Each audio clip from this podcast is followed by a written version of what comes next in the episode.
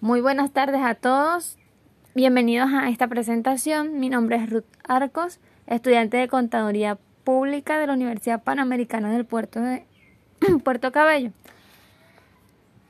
En esta oportunidad les voy a hablar un poco sobre lo que es el impuesto a los grandes patrimonios.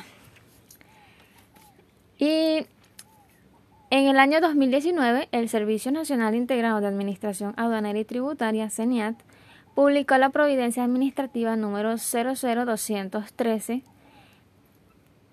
de la Gaceta Oficial número 41.696, relativa a las normas de actualización del valor de bienes y derechos, así como los requisitos y formalidades para la declaración y pago del impuesto a los grandes patrimonios.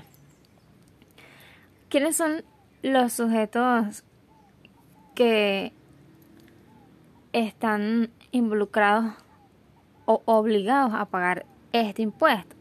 Son los contribuyentes de este impuesto los sujetos pasivos especiales cuyo patrimonio sea igual o superior a 150.000 unidades tributarias.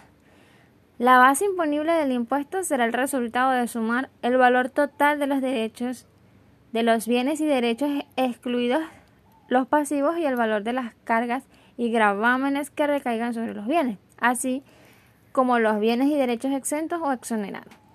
La alícuota impositiva estará comprendida entre lo que es el 0.25% y el 1.50% del valor del patrimonio neto.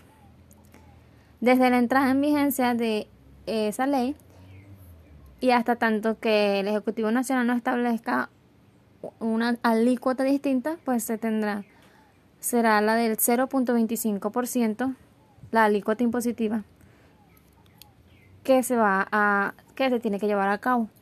Ahora bien, este impuesto eh, se causará anualmente sobre el valor del patrimonio neto al 30 de septiembre de cada año.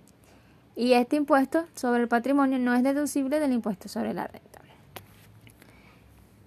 Muy bien, esto ha sido toda la información en cuanto a lo que son los impuestos a los grandes patrimonios, como pudieron escuchar.